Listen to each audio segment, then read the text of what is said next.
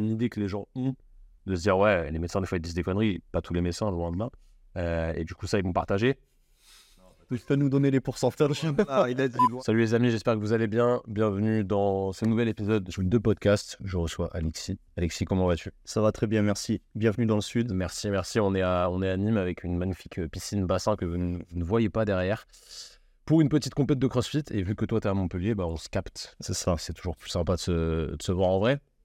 Alexis, j'avais quelques, questions pour toi. On va discuter de pas mal de choses dans, dans cet épisode, donc restez bien jusqu'à la fin parce qu'il y aura plein de choses intéressantes. Est-ce que tu peux te présenter rapidement ce que tu fais, euh, d'où tu viens, euh, qu'est-ce qui t'a amené à faire ce que tu fais actuellement, etc. Ok, alors Alexis Bachelet, euh, je suis un des cofondateurs d'Overload Process Training. Donc c'est une team de coaching spécialisée dans la force athlétique. Donc actuellement on est quatre coachs et on a une team d'à peu près 180 athlètes. Et donc euh, bah voilà, on a des on a des athlètes de tout niveau, du débutant jusqu'au championnat du monde. Donc c'est un panel assez varié. Et à côté de ça, j'ai euh, j'ai un business aussi euh, sur le personal training qui prend beaucoup moins de place maintenant pour, pour laisser un peu plus de place sur le online.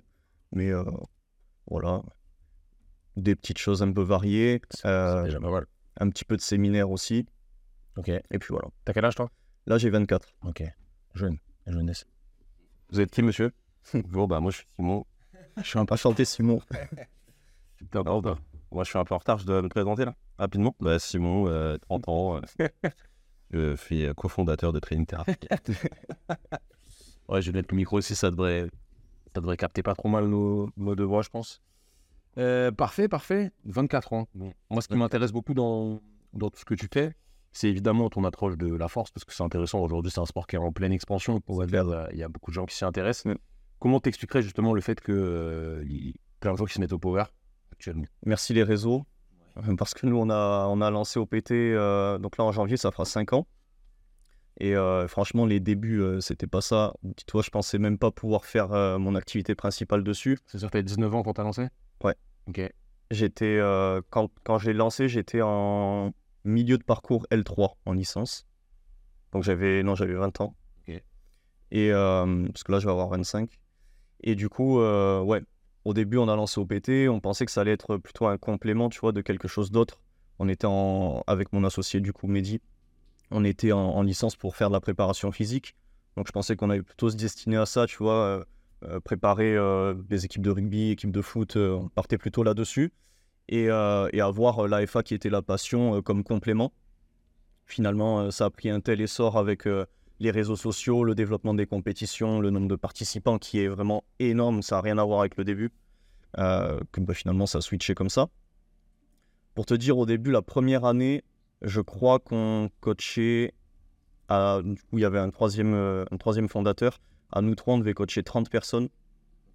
Sur au bout d'un an, ce qui est peu. Ce qui est, bon, en vrai, c'est déjà pas mal. C'est correct, mais quand tu compares à maintenant, avec le même nombre de coachs, quasiment, on est 4, on est 180, et les coachs sont pas encore pleins, euh, le sport s'est vraiment développé. Mm. Et c'est les réseaux, à 100%. Qu'est-ce que vous aviez mis en lumière pour vous dire, OK, il faut qu'on propose quelque chose euh, dans cette, euh, dans cette branche-là? Vous êtes... enfin, Est-ce qu'il y avait un manque, selon vous? Bah déjà, il n'y avait pas de coach.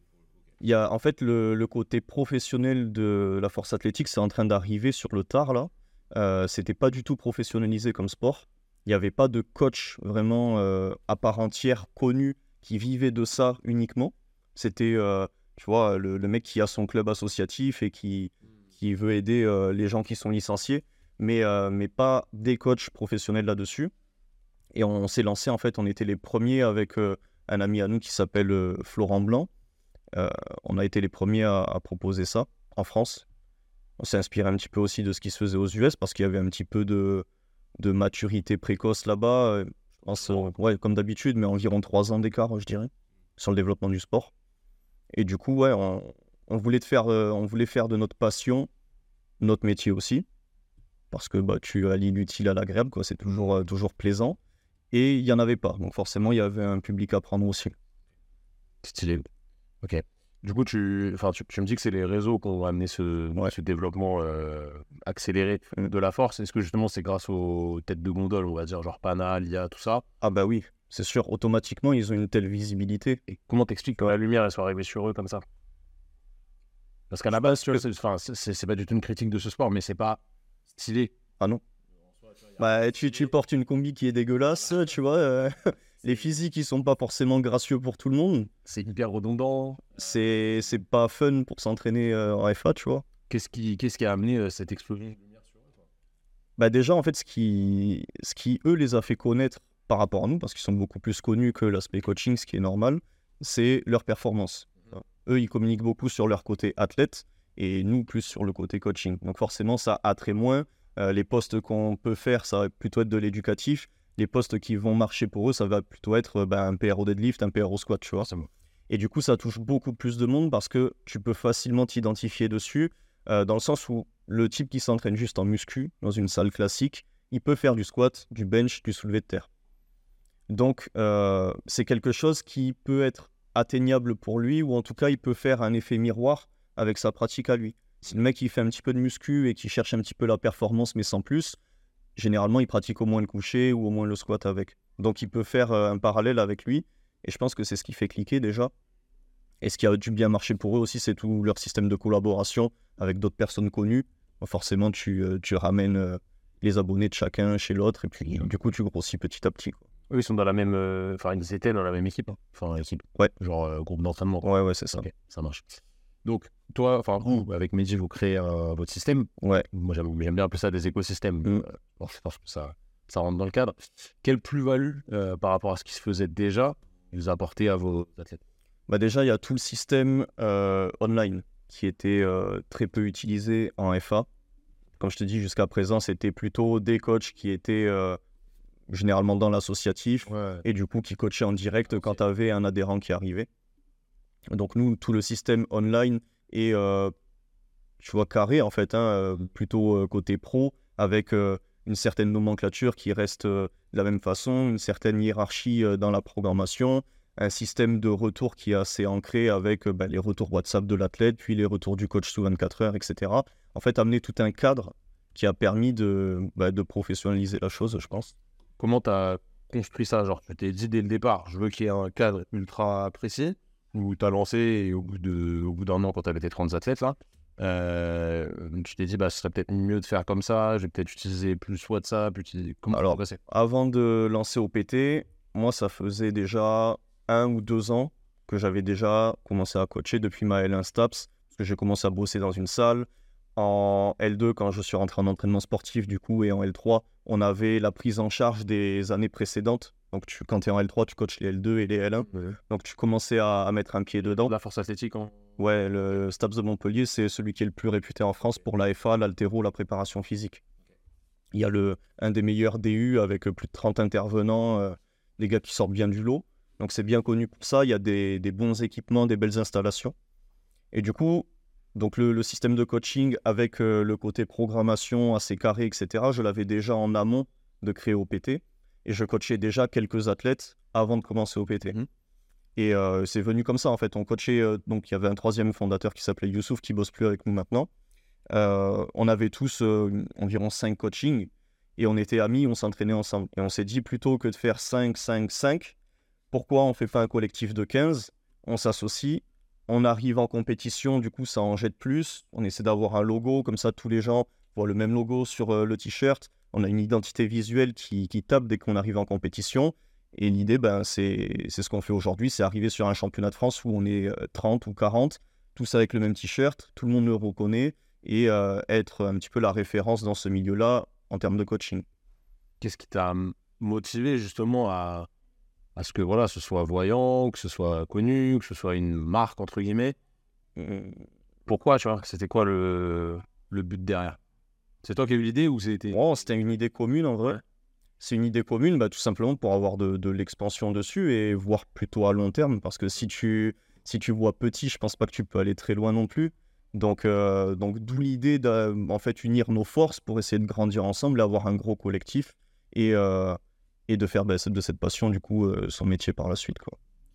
tu, tu reviens à ce que tu as dit tout à l'heure, c'est important, je pense, de, de réussir à, à allier le plaisir de, de l'entraînement et du sport que tu aimes à ton métier, mais il faut aussi avoir une vision un peu, un peu long terme dessus. Et le fait d'avoir créé une, une marque, une société de marque, Mm. tu, que tu veux. C'est une marque d'ailleurs, c'est déposé ou? C'est pas une marque, non. C'est, euh, on pourrait. C'est une association pour l'instant. Tu peux déposer la marque quand même, non On peut. Ouais. Et, euh, et du coup, tu as l'association OPT. Donc, il y a les textiles qui sont dessus, la rémunération des prestataires vidéo, etc. Et après, le coaching, c'est euh, chaque coach qui est indépendant et qui reçoit son coaching à côté. Ok. C'est c'est- intéressant. Euh, du coup, aujourd'hui, les gens, tu as plus l'impression qu'ils connaissent Alexis, Mehdi ou OPT Si tu vas sur les compétitions, je pense qu'ils connaissent plus OPT parce que c'est ce que tu vois sur les t-shirts, c'est ce que c'est l'image qui en ressort.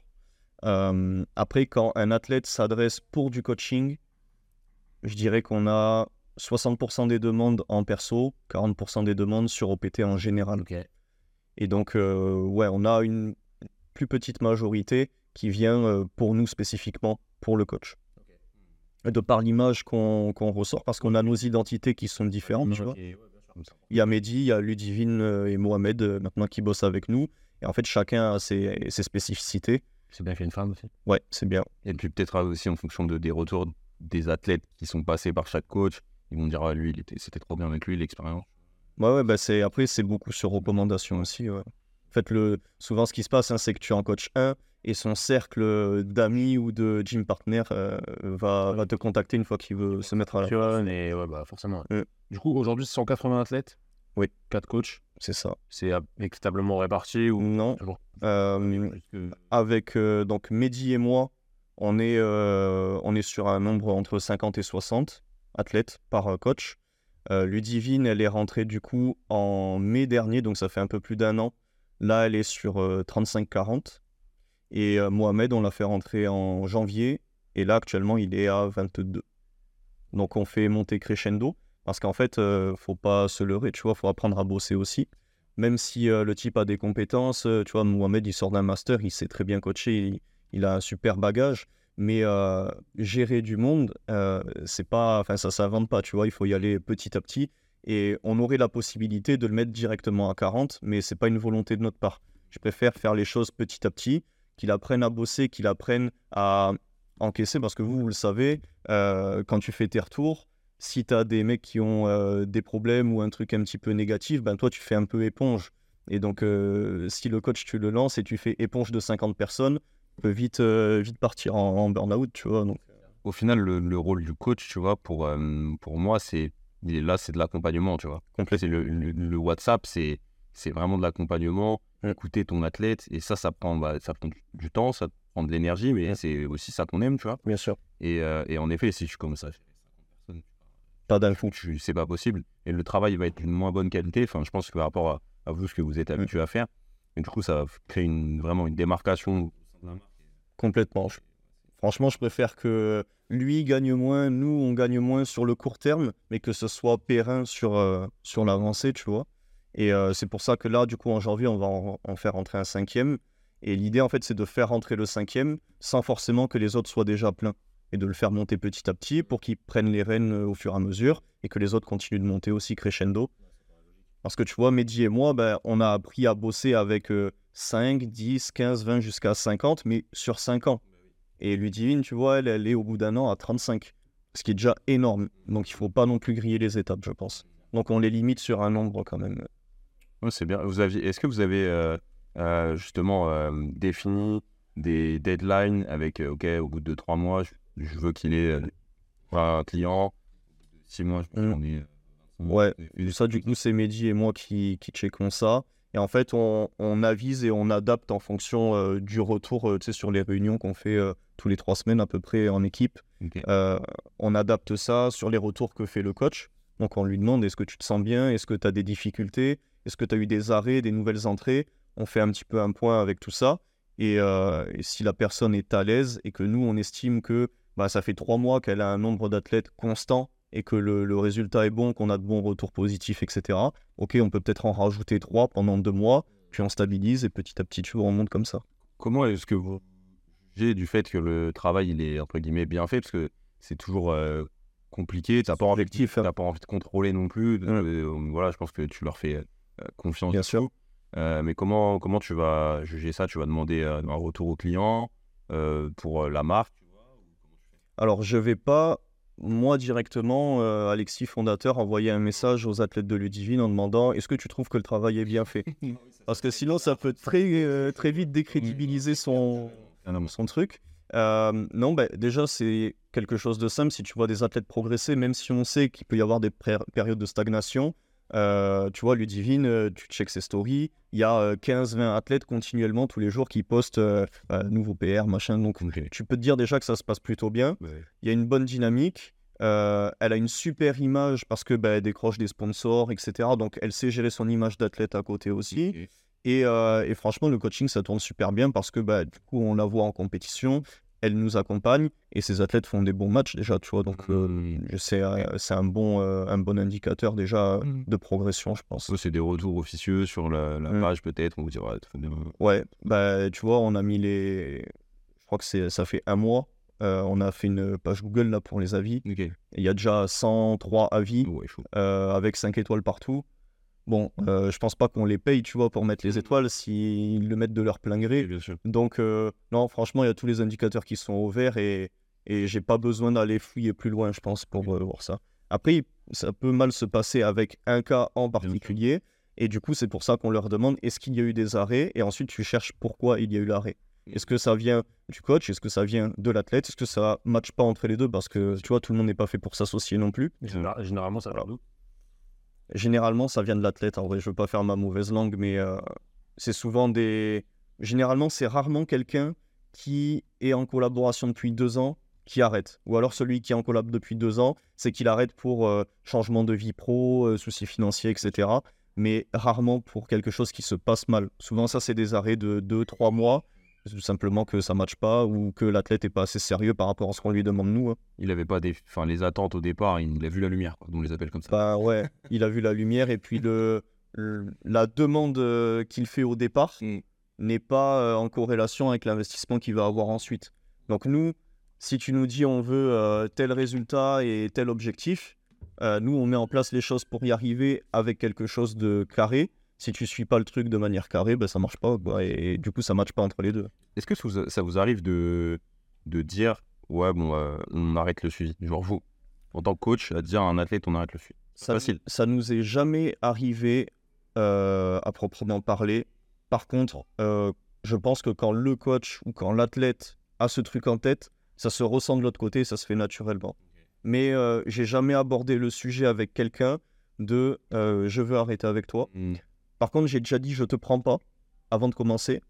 Euh, tu vois, j'ai des athlètes qui m'ont contacté. euh, j'ai des athlètes qui m'ont déjà contacté. Et euh, le premier message vocal, c'est Salut Alexis, je te contacte. J'arrive plus à m'entraîner au deadlift depuis un an et demi parce que j'ai des douleurs récurrentes au dos. J'arrive pas à surcharger, etc. J'ai des pincements, machin. Donc là, j'hésite pas à lui dire Ok, ben, plutôt que de me payer mon coaching et que je fasse la partie réhab, tu vas déjà te diriger vers des gens qui sont compétents en réhab, en réhab pardon. Tu vas créer une certaine tolérance. Et quand tu vas arriver à accumuler un, deux mois d'entraînement sans être trop limité structurellement, là, on commence le suivi. Tu vois. Mais j'ai pas de mal à renvoyer vers euh, quelqu'un d'autre. Ça me dérange pas. C'est ce qu'il faut au final pour que ta satisfaction client elle soit. Bah, c'est ça, parce que si le, le mec te sollicite et que toi, tu peux pas régler son problème, voire même que tu l'aggraves derrière, bah, donc ça te fait juste de la mauvaise pub. bah, Voilà. Moi, je- pas avoir 103 avis à 5 et 1 à 2, tu vois. Et au-delà des douleurs, si la personne te présente genre euh, des objectifs qui sont pour toi non atteignables, ou disproportionnés par rapport à, à ce que tu penses dont il est capable, Mm. comment tu organises les choses? Est-ce que tu lui dis non ou est-ce que tu essayes de l'orienter vers d'autres objectifs pour potentiellement bosser avec lui? Alors déjà, j'ai toujours un... Enfin, on a tous toujours un appel visio de départ de 20 minutes à 1 heure avec chaque client Avant Ah, même de débuter. signe. Avant Ouais. avant même qu'il signe. Oui. Ok. Pour euh, qu'on puisse remplir euh, du coup euh, le questionnaire, pas, pas à chaque demande, à chaque demande où le client s'engage à, à faire le coaching. Parce que sinon, sinon oui, je perds trop de temps après. chaque, chaque demande, tu gères comment? Bah, deux, deux cas de figure. Imaginons, moi là, je me dis, euh, ouais, bon, vas-y, mon squat il est éclaté. Ouais, je t'envoie un message, mec, faut que je fasse 250 au squat dans un an. Donc là, déjà, tu, te, tu viens vers moi, tu connais le tarif et tu es prêt et tu es engagé à débuter Ouais, le suivi. c'est bon, ça. Donc là, je pars du principe qu'on va bosser ensemble. Donc on réserve un appel visio. Je fais confiance? On fait un appel visio. Euh, j'ai mon questionnaire, donc j'ai ma trame, donc les informations générales. Ensuite, information spécifique. Et du coup, on va venir à ce que tu m'as dit là. J'ai un encadré avec les objectifs. Tu vas m'annoncer, je veux 250 en un an, tu as 160. Je te demande euh, quelle est ton expérience, ça fait combien de temps tu t'entraînes, etc. Je vois si c'est réalisable ou pas, mais bon, dans la majorité des cas, 90 kilos en un an, c'est pas faisable pour personne, tu vois. À part si tu as 60, mais c'est rare. Euh, du coup, je vais essayer de te driver vers le fait que, bon, euh, ton objectif, il est peut-être possible d'ici 4, 5 ans, pourquoi pas. Je suis pas devin, à chaque fois je réponds ça, je suis pas devin, je suis pas magicien, tu vois, je peux pas te dire euh, tu vas avoir temps à tel moment, c'est pas faisable. Mm. même si j'ai la meilleure progrès du monde, ça se trouve tu vas mal dormir et du coup ça va pas marcher, tu vois. Donc, donc il faut vraiment poser les bases là-dessus et, et dire au mec, ben, on va faire le max. Enfin, en tout cas, moi je vais donner mon maximum pour te faire progresser le plus possible, c'est dans, dans mon idée. Toi, tu vas devoir donner le maximum pour avoir les résultats escomptés. Mais par contre, euh, si je vois un truc euh, déconnant, je dis direct, 90 kg en un an, c'est impossible. Si ça en décourage euh, certains et qu'il est découragé dès le premier appel, bah, c'est tant mieux parce que j'ai pas besoin de bosser avec lui. Si j'ai quelqu'un qui est découragé juste au bout d'une minute, il tiendra jamais ma prog pendant deux ou trois ans et moi je veux travailler que sur le long terme. Et vous, c'est jamais le cas? C'est déjà arrivé, mais très rarement, franchement. En cinq ans, ça a dû m'arriver deux, trois fois. Ouais, au final, je pense que les, les athlètes de, de force athlétique, ils, savent que ça va pas se faire. Enfin, ils sont un minimum éduqués. Quoi. C'est ça. Et puis, tu, vois, en fait, nous, on a un public qui, euh, qui n'est pas à majorité débutant.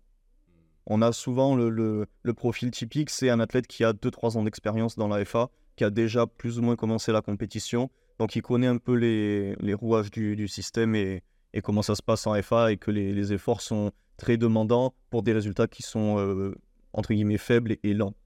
C'est comme ça que ça fonctionne en force. hein, donc. Il y, a combien d'adhérents en force athlétique?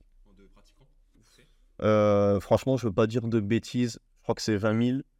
Sauf que les chiffres, ils sont faussés dans le sens où tu as les licences loisirs et compétitions.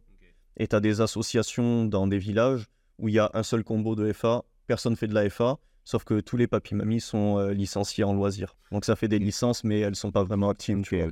Bon, après, t'as, t'as tous les gens qui en font pour eux-mêmes sans faire de compète. Ouais, bah, complètement.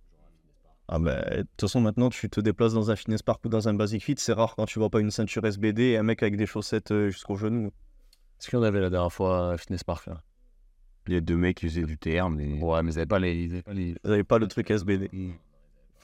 Mais euh, on allait s'entraîner dans une euh, salle de force à Toulouse. Comment ça s'appelle? Avec de l'altéro ou pas? Ah, euh... ouais, j'ai oublié le nom, mais je vois ce que c'est. C'est dans un gymnase. Euh, ouais, le, le boss c'est Nicolas, il s'appelle. Peut-être. Euh, petit costaud chauve. Oui. Ouais, moi c'est lui. Il y a moyen. C'était la première Très fois. bon club. C'était la. C'était, c'était first time. Alors, vous n'êtes pas fait euh, écraser par les barres euh, Non, squat, c'est là Ça va, j'ai passé mon 180 au deadlift. D'habitude, tu tires sur euh, barre d'altéro. Ouais. Ça t'a pas fait bizarre? Ça allait? Franchement, ça, ça allait. C'est plus stable. Ok. Souvent, c'est le, le décollage qui est plus compliqué, Mm. parce que vu que tu as moins de slack sur ta barre, tu prends un peu un mur, donc posturalement, ça peut défixer un peu plus. Peut-être un peu. Oui, le son. Ouais. Bah, c'est sûr, si tu fais une barre à 300, hein, Sur le squat, c'était mieux, ça. C'était plus, plus agréable sur le squat. ça dépend de ta manière de squatter. Si tu as l'habitude d'être très agressif avec le rebond, il y a des haltéros qui prennent le rebond justement pour donner une inertie. Par contre, quelqu'un qui contrôle son squat, il sera mieux sur un squat de FA généralement, Mm. parce que c'est plus compact. Du coup, tu as moins besoin d'équilibrer. Ouais, carrément. Pour en revenir aux, aux athlètes, est-ce que euh, toi, tu fais un choix sur les athlètes que tu prends à l'heure actuelle, sachant que ben là, je pense que toi, tu es full Mm. en termes de capacité. Tu- Ouais, ça fait plus d'un an. Au bout d'un moment, c'est plus possible de prendre plus de monde parce que ta qualité de suivi est baisse. C'est ça. obligatoire, t'as pas un temps qui est limité. Exactement. Est-ce que actuellement tu choisis ou est-ce que tu laisses quand même le hasard faire que euh, tu. Avec, avec Mehdi, on se limite à entre 55 et 60, mais vraiment grand max. Euh, c'est rare quand on reste à 60 parce que c'est vraiment une grosse charge de boulot, surtout en FA. Euh, donc là, ce qui se passe, c'est que depuis un an à peu près, je suis à, ce, quota-là. Des fois, j'en ai qui arrêtent. Euh, donc si j'en ai un ou deux qui arrêtent, voilà, je me dis, euh, soit j'ai besoin d'un petit peu plus de temps pour développer d'autres choses à côté, gérer un peu plus les équipes, etc. Donc je me dis, bon, ben, les deux en moins, ça va me libérer un peu de temps pour faire autre chose. Soit je me dis, ça va, ça tourne bien, je peux en reprendre deux.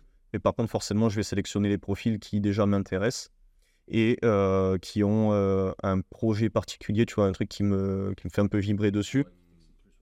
Parce que j'ai pas, j'ai pas forcément nécessité de prendre un débutant maintenant. euh, Enfin, ça va à mes coachs, quoi, Hmm. tout simplement. Donc, euh, donc ouais, on- avec Mehdi, on fait le choix très clairement et, et euh, on s'impose rien. Comment tu fais pour gérer quand tu as 60 athlètes? Parce que j'imagine, dans mon intention, j'imagine que euh, les gars, ils t'envoient leurs vidéos de squat, de deadlift, Ouais. euh, sachant qu'ils s'entraînent tous les jours pour la plupart. Enfin, j'imagine qu'ils sont une, Entre 3 et 5 fois semaine. ouais. une, une grosse fréquence. Euh, toi, tu checkes toutes les vidéos sur Ouais. WhatsApp, c'est long. C'est très long, c'est très long. Et, et tu vois, c'est, on en revient au truc du début. On est professionnel là-dedans et on fait que ça et c'est notre job à plein temps et c'est pas pour rien parce que franchement, les semaines qu'on s'enquille, elles sont très costauds. Bon, bien sûr, il n'y a pas que ça, on en parlera peut-être après, mais euh, bah, quand tu as 50 athlètes, tous les jours, tu as des retours. Tu as les retours vocaux et écrits en plus des vidéos. Donc il faut checker ça. Euh, Merci le x2 sur euh, WhatsApp. Tu sais que quand j'écoute en x1, j'ai l'impression que le mec parle au ralenti maintenant, parce que j'écoute tout en x2. Mais du coup, oui, ça prend énormément de temps. Et, euh, et là, actuellement, les semaines, elles font pas moins de 60 heures, 70 heures pour moi. Est-ce que Tout compris. c'est- c'est viable sur le long terme ou pas? Moi, je me dis, ça fait 5 ans, donc c'est déjà que, euh, que ça tient plutôt bien. Après, euh, l'idée, personnellement, c'est pas de rester à 60 toute ma vie. Là, tu vois, on embauche des coachs. Donc, euh, bah, forcément, il y a une rétribution qui se fait sur chaque coaching. Donc, ça fait un revenu qui rentre, entre guillemets, passif, même si c'est plutôt semi-actif, on va dire. Euh, donc, l'idée, c'est pouvoir réduire la part de coaching et pouvoir m'investir plus sur ben, la gestion des équipes parce que finalement, là, depuis un bon six mois, euh, je rentre un peu dans le. Pas dans le dur, tu vois, mais je comprends comment, comment ça fonctionne et euh, ben, ça demande beaucoup de temps, beaucoup d'organisation, les réunions, mettre en place des, des process pour essayer d'automatiser certaines choses euh, sur lesquelles tu passais du temps initialement pour essayer de- d'en passer un petit peu moins ensuite. Donc ça, ça prend beaucoup de temps. Et moi, j'aime bien m'investir aussi sur les séminaires de plus en plus là. Donc moi, j'aimerais bien réduire la part de coaching petit à petit, sans forcément perdre en, qualité de vie ou en revenu. C'est juste, comment dire, un décalage en fait euh, vers autre chose. quoi. Oui, toi, tu vas plus te diriger vers la, la, Le côté entrepreneuriat, de ta- euh, marque, plutôt que sur l'aspect vraiment purement euh, compé- Moi, je veux en garder parce que je- j'adore accompagner mes athlètes euh, de bout en bout. Là, tu vois, euh, euh, dans deux semaines, euh, on part faire les championnats d'Europe, je me déplace. Pourtant, je ne peux pas coacher, hein, c'est les coachs de l'équipe de France qui coachent. Euh, fin août, on part en Roumanie pendant une semaine pour accompagner nos athlètes aux mondiaux. Enfin, c'est vraiment des choses qui me font kiffer. Euh, mais euh, j'ai- enfin, si j'ai la possibilité de le faire peut-être avec un, un cercle de 30 athlètes, ça me suffirait, tu vois, Ce qui est déjà pas mal. vraiment. Mais du coup, ça me délesterait de la moitié déjà. euh, C'est énorme. So- 60, c'est énorme. Enfin, nous, pour, euh, on est monté à combien, nous? Je crois au 45, je crois. Ouais, chacun. C'est costaud. hein. Là, moi, je pense aujourd'hui, tu vois, avec le recul, avec le recul, pardon, je me dis 30, franchement, nous, euh, 30, c'est bien. c'est c'est c'est le max. Peu importe. Ac- Actuellement, avec nous, tout ce qu'on gère à côté, c'est pas euh, faisable en soi. Enfin, on flirte toujours avec ça, mais c'est pas, c'est pas, c'est pas ouf. Euh, si tu fais que ça et que t'as pas une, toute une gestion administrative, et Voilà, c'est ça. ça. C'est ce que je dis. euh, J'en parlais avec, euh, avec mon associé. Euh, je lui ai dit si on avait juste euh, le travail feedback prog, les 55, j'aurais pas l'impression d'être en vacances, tu vois. Mais ça serait tellement simple pour moi. Parce que là, c'est vraiment, euh, je pense, que ça doit faire euh, du 60, 60, ouais, 65% de mon temps sur ça et les 45 autres, euh, enfin les 35 autres ailleurs. Tu utilisais quoi comme logiciel? Google Drive avec un sheet. Et c'est un, un sheet où, où moi je dois le remplir et où l'athlète doit le remplir aussi. Avec euh, RPE, charge, note athlète, un fichier data tracking à côté pour isoler un peu les paramètres externes à l'entraînement. Voir s'il y a un truc qui coince, est-ce que tu as suffisamment dormi, mangé, est-ce que tu es stressé ou pas, avant de remettre en cause toute la programmation. Donc il y a ça, et ensuite WhatsApp. Il n'y a pas d'application. Simple, efficace. Ou pour la force, en vrai, ça- C'est, je pense que c'est bien. On s'était posé le choix de, de l'appli, sauf qu'on est tout le temps en train de modifier tout de A à Z. Et Moi, pour la face, il n'y a pas forcément besoin parce que t'as pas un panel d'exercices qui est non plus. ouais, c'est ça. Ça reste restreint. Je sais pas si t'as 120, 150 exos, euh, tout le monde déjà Bien sûr. suffit largement, je pense. Et en soi, c'est pas pour réduire les progs de force, mais c'est pas, c'est pas, je pense, que c'est pas le truc où tu passes le plus de temps à créer la prog. Et en vrai, ça dépend le profil. Ouais. Ça dépend le profil, si tu as vraiment une problématique. Ça dépend surtout à quel moment. Parce que nous, tu vois, on fonctionne sous forme de cycle. Et euh, le cycle, il va pouvoir comporter 2, 3, 4 blocs, par exemple. Un bloc, c'est 4 semaines, on va dire, de manière générale. Donc, quand tu, tu, viens au bout de ton cycle et que tu dois analyser les 4 blocs, donc euh, entre 15 semaines à peu près. Tu as, déjà fait 4 semaines qui sont les mêmes avec juste une incrémentation de la charge? Euh, oui. ouais, après, tu peux avoir des modifications qui viennent dedans. Ouais. Tu, tu changes pas toutes les semaines la pompe Ça dépend des gens. Non, tu changes pas. Tu l'adaptes. Tu l'adaptes. Ouais. Donc ça déjà, ça tu fais un travail en amont qui te permet d'avoir du oui, voilà. semaine. C'est pour ça que je dis que c'est plus facile, tu vois, jour les jours, à adapter les choses. Mais du coup, tu vas mettre plus de temps, par exemple, sur le premier bloc où tu vas créer tout le cycle, que sur le deuxième, troisième ou quatrième, parce que c'est la continuité. Mmh. Ouais. Ça, c'est le début avec un athlète qui... C'est ça. Ou une phase où il stagne. Et les phases d'analyse, ça c'est long. En vrai. Parce que tu dois analyser euh, euh, le nombre de séries, mais aussi euh, quelle intensité tu as eu dans tes séries, etc. Et ça, ça peut prendre du temps quand même. Mmh. Ah, mais c'est intéressant. Justement, comment tu, à côté, comment tu gères ton équipe? Quel est le, Quels sont les process que vous avez mis en place pour que ce soit fluide, que tu ne perdes pas trop de temps et surtout que tu en bah Là, déjà, ce qu'on ce qu'on fait, c'est une réunion toutes les trois semaines environ. Trois semaines à un mois, suivant les déplacements, parce que Mohamed et moi, on est plutôt basés sur Montpellier. Mehdi et Ludivine, ils sont plus mobiles. Parce que Mohamed et moi, on a du présentiel. Eux deux, non. Donc, ils ont tendance à bouger. Euh, tu vois, là, ils reviennent de, Copenhague aujourd'hui. Ils sont partis se faire un, camp d'entraînement parce que le Divine fait les mondiaux dans, un mois. Donc, ils ont tendance à bouger. Donc, on essaie de se concorder correctement. Euh, on en profite pour tourner un podcast en même temps euh, le jour de la réunion. Comme ça, on optimise un petit peu.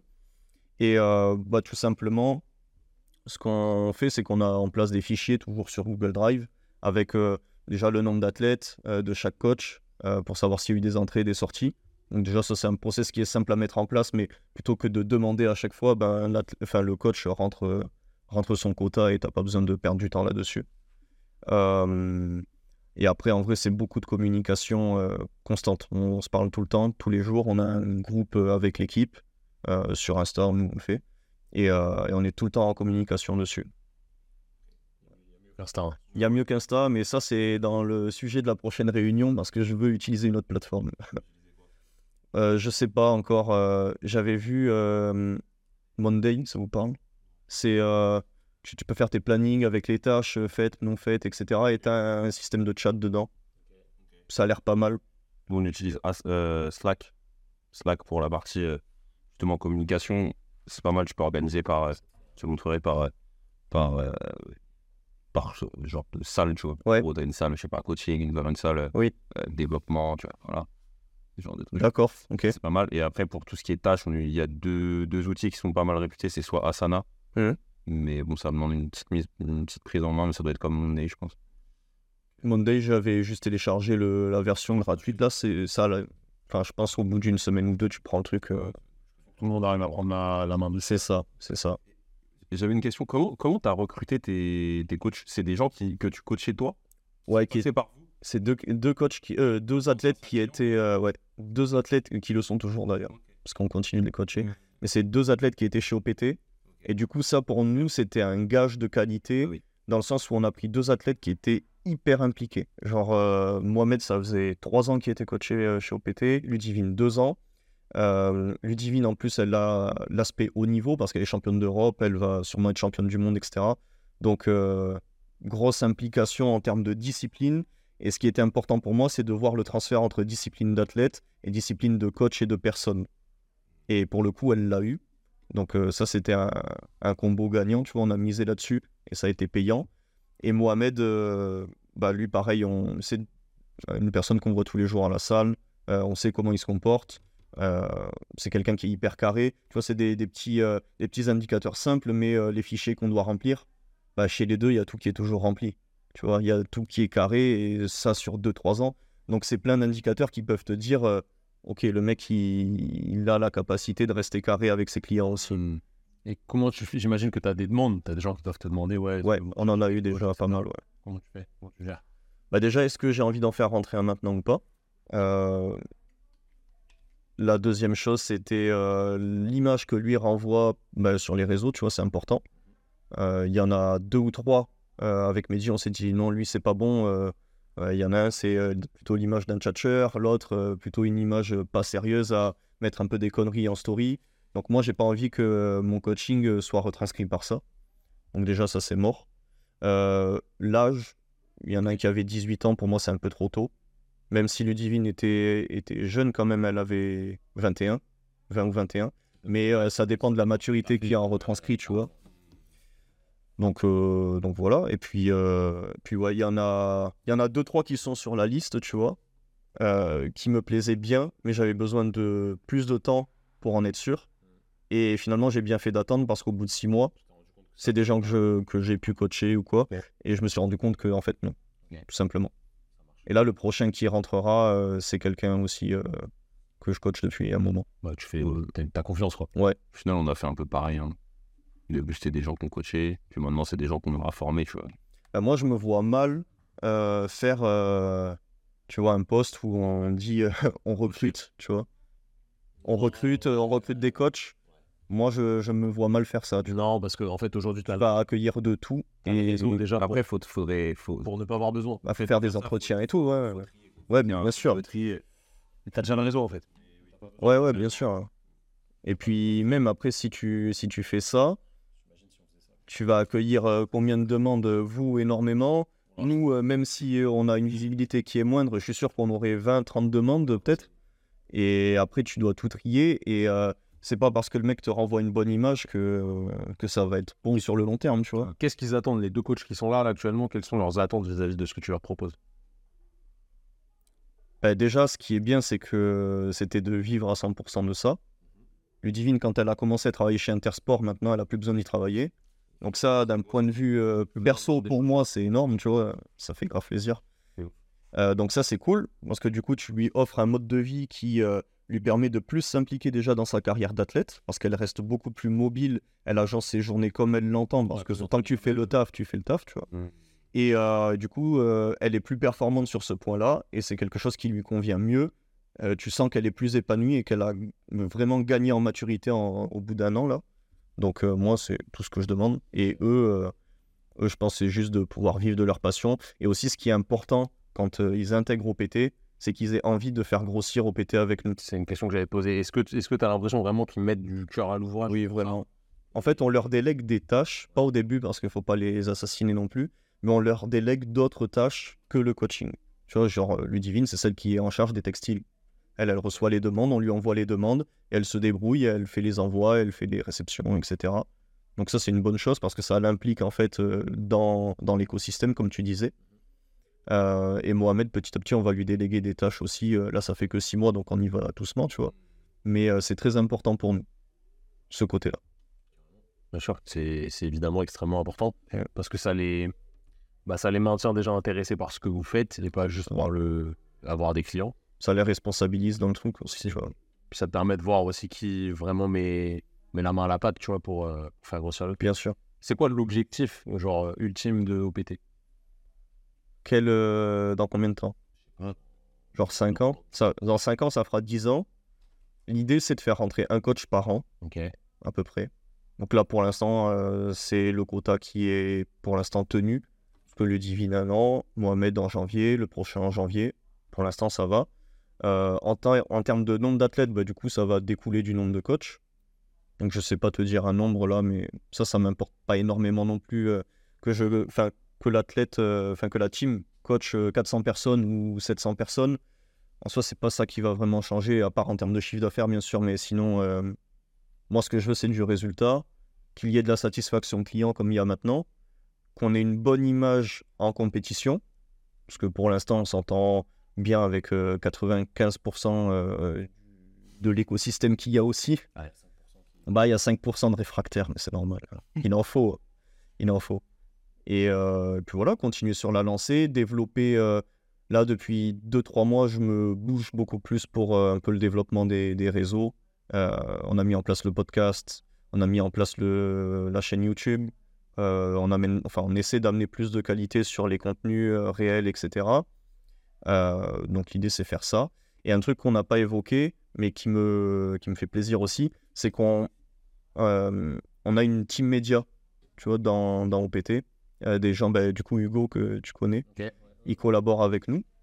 Donc, si tu veux, il y a ma conjointe qui, euh, elle, est euh, à plein temps avec OPT. Donc, on lui verse euh, un fixe tous les mois pour le travail qu'elle fait, donc au niveau audiovisuel.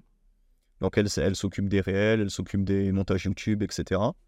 Et pour les compétitions, on ramène du coup un vidéaste en plus, donc Hugo, et une photographe en plus. Et du coup, ça nous permet de proposer un package à nos athlètes euh, que les autres n'ont pas. Ça, c'est quelque chose qui est important pour moi. Parce que, tu vois, les, autres athlètes sont généralement photographiés par euh, le photographe de, qui est embauché pour, euh, pour le, national, tu vois. Et nous, en fait, on a notre team. Donc, on a des réels qui sont personnalisés, des interviews à côté. Ça, c'est un truc qu'on a mis en place là depuis les derniers France. C'est un truc qui me plaît bien. Même si on nous, on nous met des bâtons dans les roues, parce que du coup, on nous refuse les accès maintenant derrière. Donc, on est obligé d'acheter des zooms comme ça pour, pour contrer ça. C'est un peu dommage. C'est- compris dans le tarot de, du coaching? Ouais, jusqu'à présent, on n'a pas fait payer, mais euh, pour, pour être honnête, la prochaine compète, on demandera une petite contribution. Même pas pour euh, rémunérer en, en soi, on pourrait le faire toujours nous-mêmes. Même pas. C'est pour euh, les, les responsabiliser un petit peu plus. Parce qu'en fait, il y en a qui ont profité de ça, mais euh, qui n'ont pas été, je trouve en tout cas, suffisamment respectueux du travail qui a été fourni. Et quand tu ne demandes pas un tarif à quelqu'un, euh, il s'en rend pas forcément compte.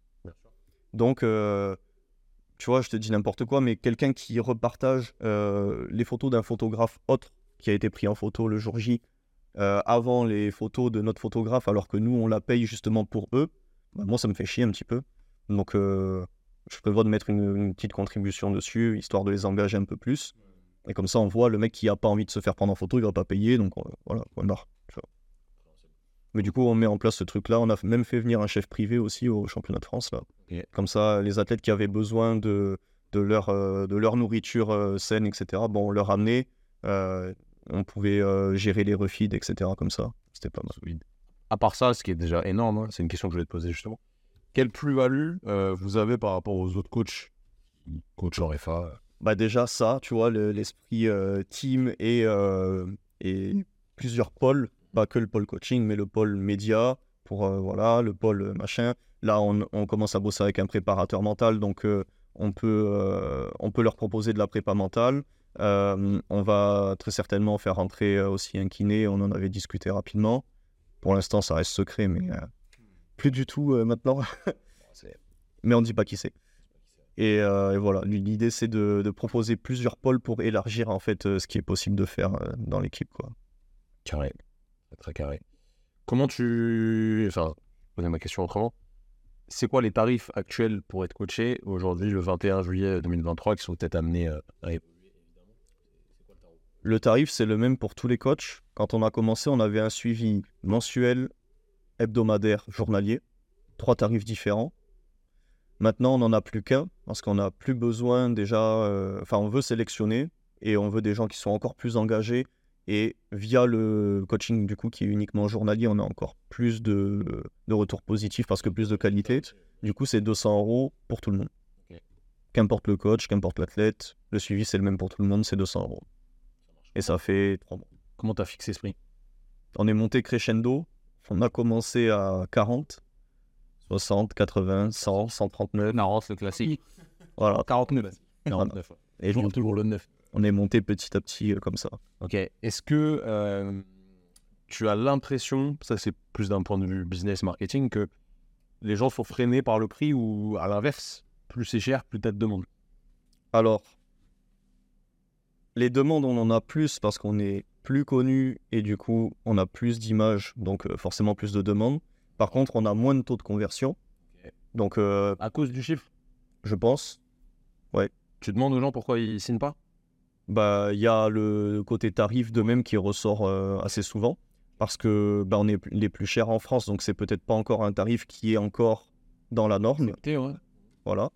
Et, euh, et moi, ça me dérange pas, au contraire, parce que bien souvent, les mecs qui me parlent de tarifs, euh, comme quoi c'est trop cher, c'est souvent des personnes qui, au fur et à mesure, après, euh, bah, le cercle il est petit, donc je sais par qui ils se font coacher, et j'ai des retours qui sont pas forcément positifs de la part de l'athlète.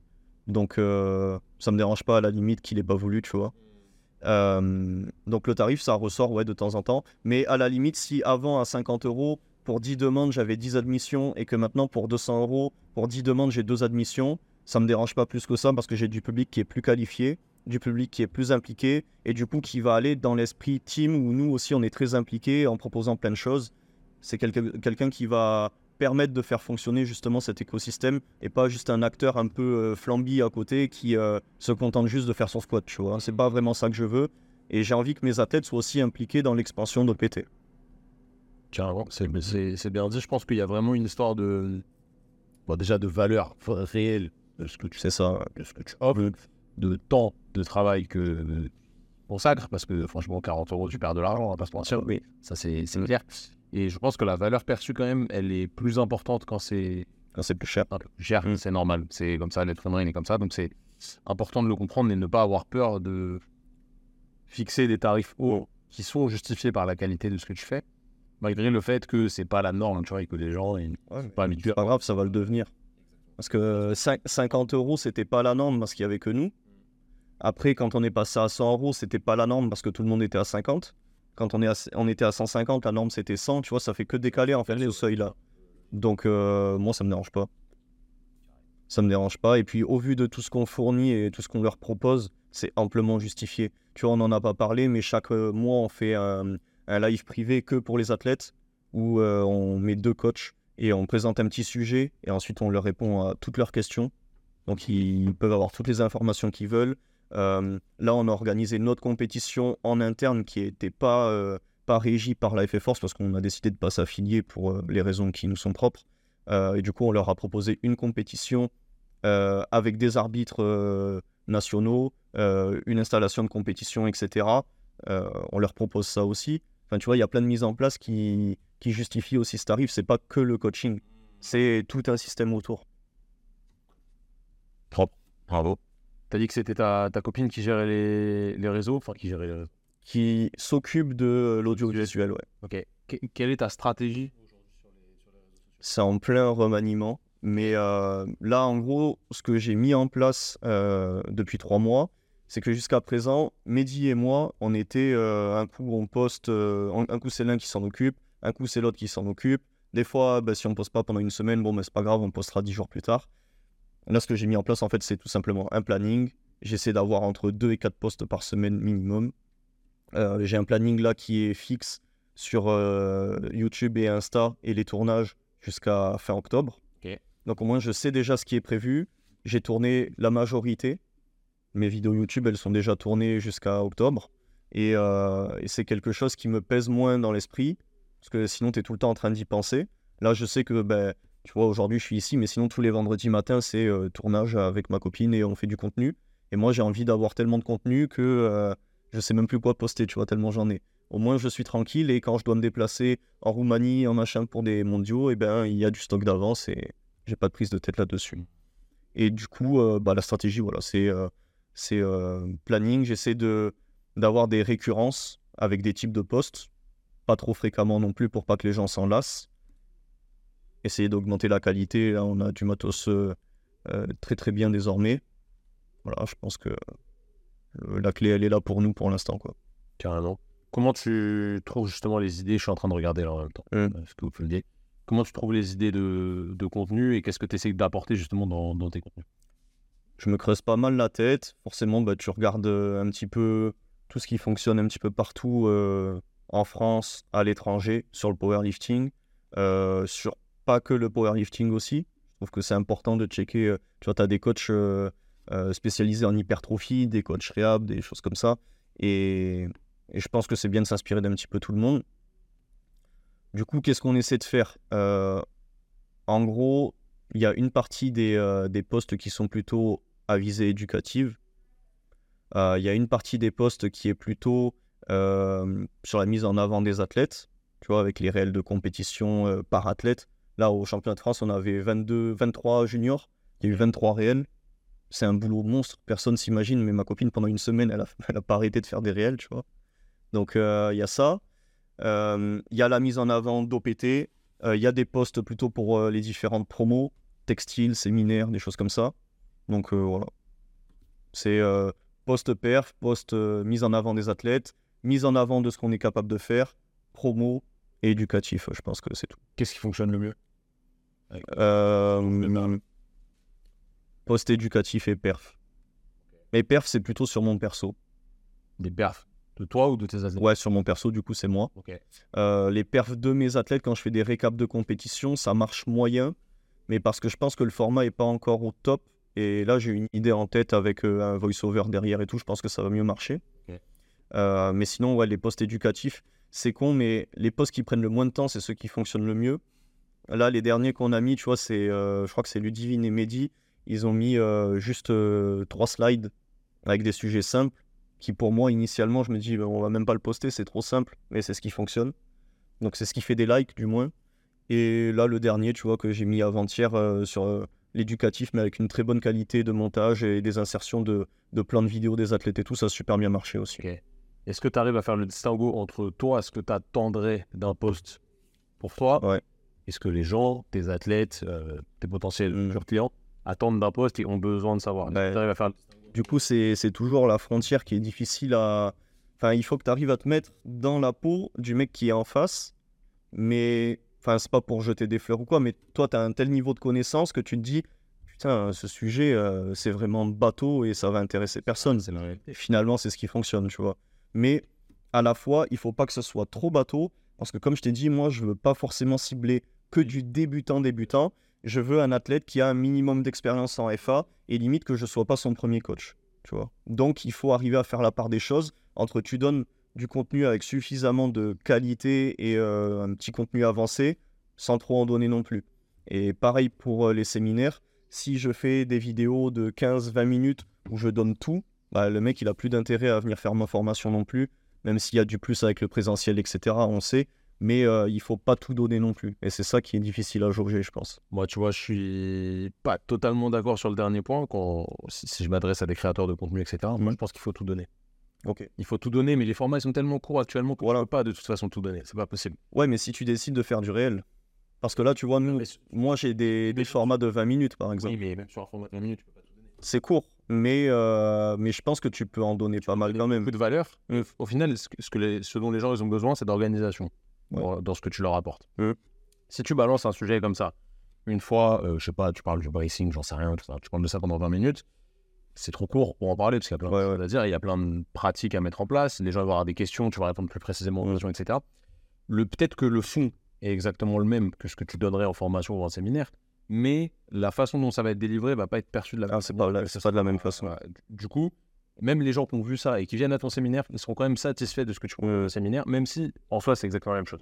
Et moi, ce que je me disais, tu vois, tu me diras si tu es du même avis, si vous êtes du même avis, c'est euh, de prendre un sujet, tu vois, dans ce que tu postes sur Insta, prendre un sujet mais hyper précis, comme ça tu peux le pousser et monter ton curseur de qualité. Mais du coup, en fait, ce sujet-là, il représente que 1% de tout ton séminaire. Ouais. Donc finalement, le séminaire, là, il prend totalement son sens. Mais si tu fais euh, tous les sujets de ton séminaire, imagine, tu as 50 items, tu fais 50 réels en poussant tous les curseurs à fond, là, tu as délivré quasiment tout le contenu que tu vas fournir après, tu vois. De toute façon, la personne ne va pas prendre tous les réels et les réorganiser pour faire. Oui, c'est sûr. Ouais. Mais moi, j'ai pas envie que, me- que la personne arrive au séminaire et se dise Ah ouais, bon, mais ça, j'ai déjà tout entendu sur En les réels. faut, faut, faut comprendre aussi, il y, a- il y a certaines personnes qui sont pas d'accord, mais c'est la réalité. Les gens, quand ils viennent à ton séminaire, c'est aussi pour te remercier du contenu gratuit que tu fais. Oui, certainement. En soi, non, mais vraiment, ils se, ils se disent Ok, cette personne, elle m'a apporté tellement de, Conscient, mais oui. tellement de contenu gratuit, de qualité qui m'a aidé de ouf. Je pense qu'au séminaire, je vais apprendre plus de choses. Et effectivement, la personne, elle va apprendre plus de choses. Ouais. Déjà, tu vas répondre à ses questions personnelles. Oui, puis même, tu as le physique, tu as le toucher, tu as Elle l'application. va se et dire. Ok, mais en fait, vu que tout ça, c'est gratuit, il faut que je la remercie en Mm. en venant participer à la formation. Ça veut pas dire que la personne elle est fan ou qu'elle t'idolâtre ou autre, mais vraiment elle, elle- elle voit ce versant-là euh, de manière inconsciente, comme a dit Simon, et en gros elle te récompense pour ce Ouais. que tu as fait.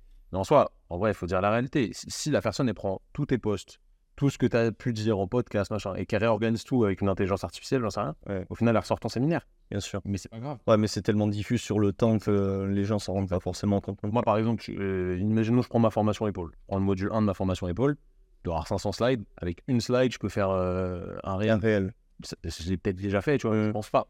Mais il y a bien 250 slides où j'ai fait un réel dessus. C'est pas pour autant que si tu viens à la formation, tu vas rien apprendre. Oui, oui, mais de toute façon, tu auras toujours quelque chose à. Déjà, je vais t'aider à, à organiser tes idées là-dessus, je vais t'aider à bien comprendre les choses. Et tu as dit un truc qui est intéressant tout à l'heure. En fait, plus tu as de connaissances sur un sujet, plus tu as du mal à comprendre que les autres, ils savent pas. Les ont pas. Exactement. Mm. Et tu as du mal à, à te mettre à leur place. Et il y a beaucoup aujourd'hui de créateurs de contenu qui ne percent pas, entre guillemets, du moins qui n'augmentent pas leur visibilité, etc. Parce qu'en fait, ils n'arrivent pas à se mettre à la place Mm. des, des personnes qui les suivent. Et ça en, ça en devient trop complexe. Parce que c'est intéressant pour des gens de leur niveau. Sauf que des gens de ton niveau, au bout d'un moment, plus tu as monté, bah, C'est pas ceux qui concrétisent en coaching non plus. en plus, et il y en a, tu vois. Mm. C'est comme si, euh, je sais pas, Philippe Etchebest, il fait des trucs sur. euh, Tu coupes les carottes, ça va marcher, mais si tu fais la cuisson euh, du truc, ça machin. parler de température, de Eh ouais. cuisson, machin, pile poil avec un thermomètre, au final, ça va intéresser personne. Mm, mm. Lui, Très peu de monde, ouais. c'est- trop précis. Donc, il Euh. faut vraiment réussir à, à se mettre à ce niveau-là dans la création de contenu. Et ça veut pas dire que tu nivelles euh, le niveau par le bas, loin de là, vraiment pas. Euh, c'est juste que tu essayes de trouver la bonne accroche pour la personne et comprendre ce qu'elle ne sait pas pour lui apprendre et justement l'amener au niveau du dessus. Euh. Après, petit à petit, augmenter les, les niveaux de compétences là-dessus. Mais c'est intéressant, c'est toute une stratégie, hein, la création de contenu. Il faut vraiment être euh, très régulier dessus. Ça, je l'ai eu. la, la qualité, enfin, toi le premier, mais c'est ce que je dis à, à beaucoup de kinés qui se lancent, mais la qualité, le fond, ce sera toujours là. Parce que tu es passionné, Mm, mm. parce que tu aimes ce que tu fais, parce que tu pas mentir et dire des choses fausses. Donc la qualité, le, le fond, sera toujours bon. Après, l'important, c'est la forme et la façon dont tu délivres le message. Et c'est pour ça qu'aujourd'hui, c'est assez difficile de percer, parce que déjà, les réels, euh, les vidéos Insta, la qualité maintenant, c'est un truc de ouf. C'est un truc de ouf et il y en a 15 000. Quoi. Voilà, il y en a Mm. plein, ça va vite. Les gens, ils ont une capacité d'attention qui est limitée. Il faut que ce soit un sujet qui leur parle, qui leur donne de la valeur, enfin, où tu, où tu offres de la valeur à personne. a- personne. Temps super réduit. En. Ouais, et, c'est pas. euh, En fait, les gens aujourd'hui, ils veulent vendre via des, via des reels, via des. Mais tu vas pas vendre avec un reels. En fait, tu vas juste faire en sorte que la personne, elle se dise Ok, cette personne, elle m'apprend des choses, c'est qualitatif, et elle va suivre ce que je fais. J'ai envie d'aller plus loin avec. Quoi. Et au bout d'un moment, au bout de six mois, un an, un an et demi, deux ans, elle va se dire Ok, mais elle m'a donné tellement de contenu gratuit inconsciemment que vas-y, il faut que je paye une formation, il faut que je paye un programme. Mm. Ça, va, euh, ça va vraiment m'aider. Et il faut le voir comme ça, c'est pas un truc euh, immédiat. J'avais pas vu cet angle de, de pensée là, de, de prendre la formation pour remercier du contenu, tu vois. C'est inconscient. Ouais, bien sûr, mais je, je l'avais pas les, conscientisé. les chiffres euh, sur la formation e-learning. Il y a 10%, non, Ah non, en, en général, oui. en général, il y a 10% des gens qui finissent les formations e-learning, qui commencent. Bon. Tu te rends compte, c'est-à-dire qu'il y a 90% des gens. C'est même pas ça. C'est qu'aujourd'hui, c'est c'est encore pire que ça. Aujourd'hui, si tu regardes tous les organismes de formation en France, un bon taux de- d'achèvement de, formation, c'est 10%. Donc il y en a qui c'est encore moins. du coup. et Il y, en- il y a. Ça, c'est toutes les formations immobilières, ça. les gens, ils, ils prennent la formation IMO, ils font trois modules, ils se disent, bon, mais finalement, je vais pas pouvoir le faire, et puis ils terminent. Mais euh, tu vois, nous, des fois, on- je vais voir, tu vois, sur le truc de notre, euh, notre logiciel. Et je vois, il y a des gens, ils n'ont même pas commencé. Ça fait 4 mois qu'ils ont acheté le truc. Je me dis, mais c'est fou quand même. Ouais. Je dis, la formation, t'as pas commencé. Quatre mois, c'est long. Tu te dis, un mois, bon, il peut y avoir un imprévu, mais quatre mois, c'est long. Le truc, ça dure 6 heures, quoi, tu vois. Ouais, ouais. Ils attendent. Ils attendent. Ils disent, je vais le faire plus tard. Oui, donc, euh, Je vais le faire plus tard. euh. Ouais. Nous, nous, on réfléchit pas comme ça, tu vois. Enfin, toi, quand tu achètes un truc, tu fais, tu le fais direct. Voilà, tu te dis pas, je vais l'acheter pour le faire dans euh, X temps, etc. Donc, faut, faut se mettre à la place des gens, tu vois, c'est Ouais. important. Euh, parce que là, on n'est plus sur, sur le coaching, tu vois, c'est la- l'aspect séminaire, etc. C'est complètement différent. Et ça demande de la- de l'adaptation et de l'expérience. hein. Franchement, euh, là, le contenu, le, le côté réseau, etc., ben, j'apprends sur le tas. Parce que bah, jusqu'à présent, c'était amateur, tu vois, et maintenant, j'ai plus envie que ça le soit. Donc, euh, bah, ça demande de l'implication, du temps, et c'est pour ça que ça prend du temps de bosser dessus. et- C'est un peu comme, euh, en vrai, c'est un peu comme la FA, hein, c'est ingrat. Ouais, c'est il est. con. Mm. Mais tu récoltes tes fruits petit à petit. Comme tout, pense.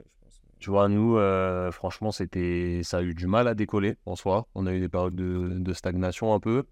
On a vraiment investi sur euh, les vidéos, etc., etc. En octobre dernier. Et ça a pété. Je pense qu'en vrai, là, là, là c'est un, là, c'est Parce que ça, ça fonctionne. Quand ça fonctionne pas, c'est toujours de ta faute. Bah, de toute façon, moi, je pars toujours de ce principe-là. hein. Je pars toujours de ce principe-là, qu'importe le, le domaine euh, qu'on qu'on spécifie. Si t'es t'es pas assez bon en tant qu'athlète, euh, c'est rarement de la faute du coach. C'est très souvent que tu gères mal tes aspects externes, etc. Euh, sur le pro, c'est pareil. Enfin, et, et inversement, si ça fonctionne, remercie-toi toi aussi. Tu vois, c'est pas euh, grâce à, à quelqu'un d'autre, tu vois. J'ai- Rarement, en tout cas. une liste sur le téléphone, genre tous les, tous les 1000 abonnés depuis, je sais pas, depuis le début quasi, depuis les 10 000. Je note la, la date, tu vois. Mm. Comme ça, je vois la progression. Genre là, je vois, ouais, une semaine, on a pris 1000 abonnés. Là, on a mis un mois et demi à prendre 1000 abonnés, tu vois. Ouais. Et ça permet d'avoir un retour, tu vois. Au moins, tu sais C'est ça intéressant. Et ouais, tu te dis, ok, bon, là, euh, bah, le contenu, soit, euh, soit c'est pas, ça, ça convient pas, tu vois. Mm. soit- Après, ce qui, est, ce qui est important aussi pour nous, c'est de le corréler aux ventes. Bien sûr. Ouais, c'est ce qu'on cherche. Ah bah oui, oui. En vrai, enfin, moi, 1000 abonnés, si le business fonctionne, ça me convient. Hein. J'en ai rien à foutre. hein. Et ap- après, ça, ça donne quand même un retour intéressant. Tu vois, là, euh, nous, ça, les- le contenu est vraiment ultra qualitatif. Et ça se voit, tu vois, sur les chiffres. C'est là, on va avoir, on va prendre 1000 abonnés en 10 jours. C'est énorme, tu vois, enfin, pour nous. Enfin, pour nous, même moins d'une semaine. Est-ce que vous avez des contextes particuliers que vous avez réussi à isoler euh, sur des phases de up ou de ou descente Ouais, écoute, là, ça fait deux ans. Il n'y a que jamais de descente. Enfin, ouais, mais des phases de stagnation ou des phases de montée.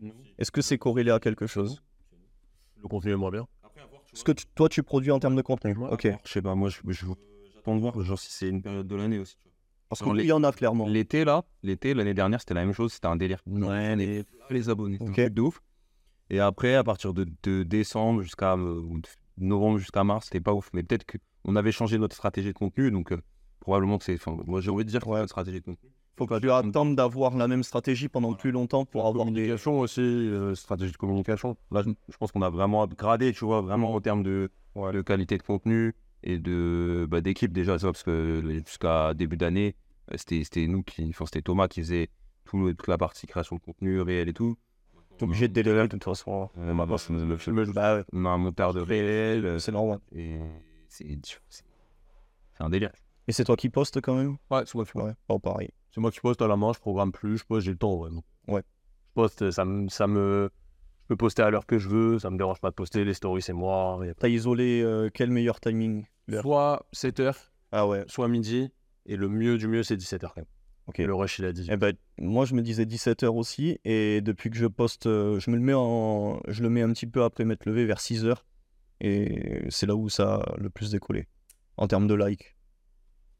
c'est en fait, tu as des, t'as des implications différentes. En fait, Ouais. si tu postes tôt, tu as beaucoup de partage dans la journée. Oui. Ok, donc tu as beaucoup d'impressions. Mm. Si tu postes tard, tu as beaucoup de commentaires et d'interactions. Parce que les gens sont plus sur leur tel. Mais genre, ce qui, ce qui se passe, si tu postes le matin un truc qui est genre motivant, j'en sais rien, les gens ils vont partager en story. Il y a un mec qui va le voir à 9h sur la story d'un autre, il va cliquer, il va le repartager à 10h, midi, etc. Et ton truc, il a à peu près 24 heures. Quand tu postes le soir, le lendemain, vers midi, c'est fini.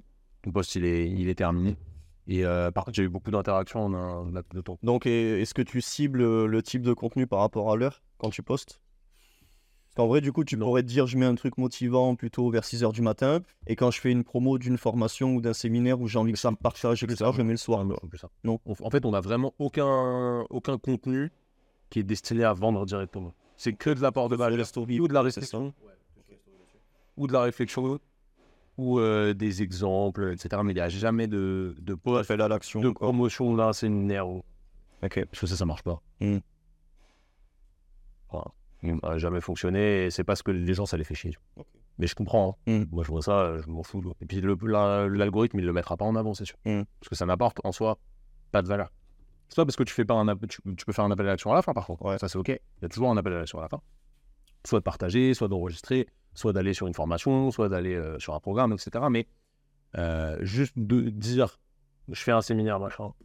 Toi, tu gardes tout en story. Ouais, en story. Mm. Parce qu'en fait, les gens qui regardent des stories, déjà, c'est les gens qui aiment ce que tu fais. Mmh. Potentiellement, il n'y a pas un mec qui va. Cause de conversion. Fais un mec au hasard, il va voir passer le reel sur, euh, sur ta formation, il va se dire, vas-y, je vais prendre la formation. Mmh. Jamais, en vrai. Faut pas, faut pas se mentir. Instagram, il te propose ce que t'aimes, ce que tu as l'habitude de liker, etc. Faut, faut, faut vraiment le réfléchir là-dessus et encore une fois, remettre la faute sur toi si ça fonctionne pas. Bien sûr. C'est pas juste l'algorithme. Ah bah, faut se remettre en question tout le temps. Si ton truc, il est, il est éclaté, il est éclaté. Bien sûr. Bah non, mais c'est bien de le savoir, tu vois, parce que sinon tu fais l'erreur pendant 10 ans et ça marche toujours pas. On avait fait, il y a, notre monteur nous avait monté un, un réel sur, euh, sur Fraser là, quand il s'était fait les croisés. Enfin, on a fait une- toute une vidéo YouTube et il a monté un réel. La vidéo, elle était mais incroyable. Sauf que l'accroche de la vidéo, les 5 premières secondes, Eh ouais. c'était pas- c'était bien, mais ça aurait pu être mieux. Ouais, oh, le truc, il a fait genre 15 000 vues, ce qui pour nous n'est pas, pas fou. Alors qu'en vrai, il mérite 100 000, tu vois. La qualité, elle était monstrueuse. Mais, euh, le hook était pas bon, tu vois. Ok. Voilà, on sait, on sait ce qui a posé problème. Et après, nous, on, on- des fois, on reposte des anciens, des anciens réels, c'est rare, mais on, reposte, ou alors on les reprend, on les retourne, Un peu différemment. et ça fonctionne. Mm, mm. Franchement. Mm. Il y en a, on l'a posté quatre fois, celui où je te mets une boîte, là, on fait genre, il est médecin, et il me dit, Ah, j'ai déjà vu. pour arrêter le sport, Mm. on l'a mis quatre fois, et à chaque fois, ça fonctionne. Ça, ça apporte pas de valeur, mais ça, tu vois, ça partage une idée que les gens ont de se dire, ouais, les médecins, des fois, ils disent des conneries, pas tous les médecins, loin de là. Euh, et du coup, ça, ils vont partager. Tu peux nous donner les pourcentages Ah, il a dit loin de là, j'aurais pas dit loin de là. Mais Nos, nos- nos deux sœurs sont médecins, donc ça va. On- Elle aime bien ce, ce métier. et, et tu vois, juste, je reviens sur les fluctuations. Vous, vous en avez pas du coup au cours de l'année en fonction des périodes? En fait, Ou peu? si, mais ça, ça dépend. ouais. Ouais, mais ça dépend du poste. Mais nous, pour le coup, hors poste, ça dépend des compétitions. Ouais. Parce que tu vois, en été, le nombre de demandes d'athlètes et de conversions, il est faible. En septembre, ça pète. Mais ça, Fait machin. l'été, c'est pour. Je crois que c'est pour tous les business à peu près pareil. C'est chelou, là, il y a eu plein de demandes. Ouais, ouais, mais oui. Mais Genre, nous, on a trop de demandes, tu vois. On n'arrive pas à gérer bien. Mm. C'est difficile pour nous. ça, c'est notre problème du moment. Et là, vous avez combien de. Oui. Ouais, j'allais dire de coach. Le coach, il y en a Le kiné, il y a quoi. 8 coachs. 7 coachs. Ouais, 8 7 kinés. 8 kinés. Et du coup, vous, pareil, vous avez un, un quota au niveau des entrées de kiné tous les temps de temps ou c'est par rapport à la demande qui arrive? Par rapport à, la- rapport à la demande pour l'instant. ouais. Et, et c'est surtout par rapport à, On rencontre. aux rencontres. Ouais, au a feeling que t'as, quoi. on les a fait rentrer pour qu'ils aient que 3, 4, 5 clients, Mm. pas plus, mais parce que c'est des gens qui vont être importants pour après. Et après, ils vont te servir pour d'autres tâches aussi. C'est pas qu'ils vont nous servir, mais ils ont quelque chose à apporter à la société. Mm. Et euh, on s'entend bien, etc. C'est, tous nos potes à la base. Ouais. On ne prend, Mm. on prend pas n'importe qui. Bien sûr. Franchement, je pense que si on met une story, ouais, on... Bah, il y en a un message, Bah oui, bien sûr. facile. En hein. même temps, avec tout le nombre de kinés qui sont euh, entre guillemets frustrés d'être en cabinet, il y en a plein qui voudraient faire ça aussi. Après, nous, grâce à- aux formations qu'on a créées, on a un vivier aussi de kinés qui sont intéressés par ça et qui sont compétents parce qu'on les a formés là. Eh ouais. Tu vois, ça, on, a cette chance-là. Mais euh, ouais, ils sont 8. Mm. 8 et on, combien on a de clients actuellement? Sont 30, sont 40. Ok. Et nous, tu vois, c'est très au jour le jour, vu que c'est des blessures. et Mais vous, en fait, votre intérêt, c'est pas de le garder longtemps, le type. Même À part si c'est un compétiteur et du coup, tu vas avoir une partie euh, préalable. Moi, moi, personnellement, ça m'intéresse. Ça me saule. Parce que ça veut Toi, tu veux ré- régler une problématique et Ouais. point barre. Voilà. Et il y en a, tu sais, que genre, ils ont mal au dos. Ouais. On traite le dos. Ils vont dire, ouais, mais j'ai trop kiffé le processus, j'ai une petite gêne à l'épaule, vas-y, viens, on la traite. Et après, ils vont dire, bah, en fait, moi, c'est toujours quelque chose. j'ai j'ai besoin de euh, maintenir euh, tel truc. On dit, ok, on peut, on peut suivre, tu vois. Mais le contrat de base, c'est pas ça. Le contrat, c'est de traiter ta douleur au dos. Et après, tu veux faire plus, ok, mais nous, on- c'est pas nous qui amenons là-dessus. Jamais. Ok. C'est vraiment les. Ça vous intéresse pas d'avoir euh, euh, un compétiteur de n'importe quel sport qui, euh, qui bosse avec un coach et vous, vous collaborez avec pour euh, euh, garder une certaine résilience, une certaine antifragilité sur le long terme pour qu'il accepte mieux sa programmation, par exemple En fait, euh, vu qu'on les éduque beaucoup, Ouais. ils vont comprendre par eux-mêmes et après, on va réfléchir à la fin à une petite routine ou à la compréhension de jeune et, et la personne, elle va s'adapter. Moi, ça m'intéresse pas. On veut pas les Comme rendre ça, dépendants. mais euh, il y, a des, tu vois, des coachs qu'on a avec nous. Ça, potentiellement, ça peut les intéresser. Tu vois, mais moi, c'est plus. euh, en fait, je vais, je vais, je vais m'ennuyer. En fait, Ouais. il y a pas. C'est, c'est ça personnellement. Donc toi, il y a une problématique, tu y réponds. et Ouais, enfin, c'est- moi, c'est ce que. T'aimes Ça, c'est à titre personnel. Mhm. Pas. Moi, j'aime pas que les gens soient dépendants. Ouais. Après, par contre, on va avoir certains, euh, certains athlètes qui vont nous envoyer des messages par période. Ouais, je me suis fait mal là-dessus. Est-ce qu'on peut gérer ça? On fait un, deux mois. Six mois, il se passe qu'un. Il renvoie un message. Ouais, il s'est passé ça. Est-ce qu'on peut. Tu reprends, ouais. Donc, ça, ça se gère.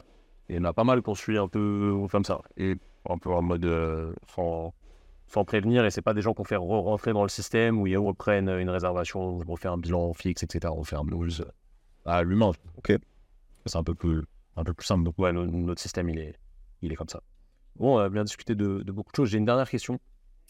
C'est quoi vraiment euh, ce qui te t'a motivé, ce qui te pousse à avoir créé cette, euh, cet écosystème-là alors que tu aurais très bien pu faire quelque chose tout seul? Euh, tout seul, déjà, j'aurais pas eu euh, l'attente que, que je t'ai dit au début, d'arriver en compétition avec un très gros collectif et d'être connu pour ça, tu vois, de d'arriver avec une grosse équipe. Ça peut se faire. Ouais, mais ça peut se faire, oui, mais du coup, tu es limité, on va dire, à 50 par exemple, pour moi. Ce qui est déjà pas mal. Si tu prends 50 élites, Oui, mais tu es obligé d'avoir 50 élites. C'est pas évident à choper quand même. c'est pas évident, mais ça à terme, ça peut se faire. Tout seul, ça peut se faire. Ça pourrait, ça pourrait. Mais euh, ouais, enfin, coacher, euh, coacher 30 athlètes au France tout seul, je sais pas comment tu fais par contre. Parce que là, l'avantage, tu vois, d'être plein de coachs, c'est qu'on se déplace sur les échéances. Là, on en avait 23, on était 4 coachs. Et encore, c'est dur. Tout seul, tu peux pas assumer ça. Donc déjà, ça, c'était vraiment le, le point de base, c'était c'était partir là-dessus. Avoir une grosse équipe de coaching pour bien encadrer les athlètes. Parce que si tu es tout seul et que tu en as 50, bah, les mecs vont se débrouiller euh, seuls, amener euh, d'autres connaissances pour coacher, et ça sera pas fait comme moi j'en ai envie, tu vois. Toi, personnellement, au- en, plus de ça, qu'est-ce qui te, qu'est-ce que ça te crée cette, euh, cette aventure en termes de. Voilà, moi, je te dis, je pense la plus grosse satisfaction, au-delà de la progression de mes athlètes, c'est euh, le fait de permettre à mes coachs de vivre que de ça et d'arrêter euh, peut-être un emploi qui leur plaît pas et se projeter vraiment euh, là-dessus et qu'en plus, ils se projettent pour nous aider à faire grossir la structure. Ça, je pense, c'est le truc le, le plus gratifiant pour moi à l'heure actuelle, c'est ça. Et euh, même en tant que- en tant qu'entrepreneur, tu lances un projet, ça grossit, tu le développes avec plusieurs facettes et du coup, tu as toujours euh, un axe et un pilier à développer. Ça, c'est hyper important pour moi, sinon tu t'ennuies et terminé quoi. Si je fais juste mon coaching euh, avec mes athlètes, au bout de 5 ans, 10 ans, bon, ça devient redondant. Là, euh, chaque 6 mois, chaque un an, ben, tu as un petit projet qui se met en place, un podcast, une compète, euh, l'intégration d'un prépa mental, enfin plein de choses, tu vois. Et ça, ça tient alerte et ça, permet d'être motivé tout le temps, quoi. Je pense que c'est ça. Ok, Bon, bah, Alexis, merci beaucoup. Euh, où est-ce qu'on peut te retrouver sur, sur les réseaux? Bah, du coup, Instagram, sur le compte OPT, You- YouTube OPT Coaching, et euh, mon compte pers- perso, c'est Alexis OPT, tout simplement. Magnifique. Parfait. N'oubliez pas, les amis, de liker la vidéo, abonnez-vous si vous êtes euh, sur YouTube, mettez un petit, une petite review, 5 étoiles si vous êtes sur euh, Spotify, machin, euh, Deezer. Personne n'est sur Deezer, mais c'est pas grave. Apple Podcast, euh, etc. Et puis, nous, on se dit à la semaine prochaine pour un nouvel épisode. Merci tout le monde, salut Salut.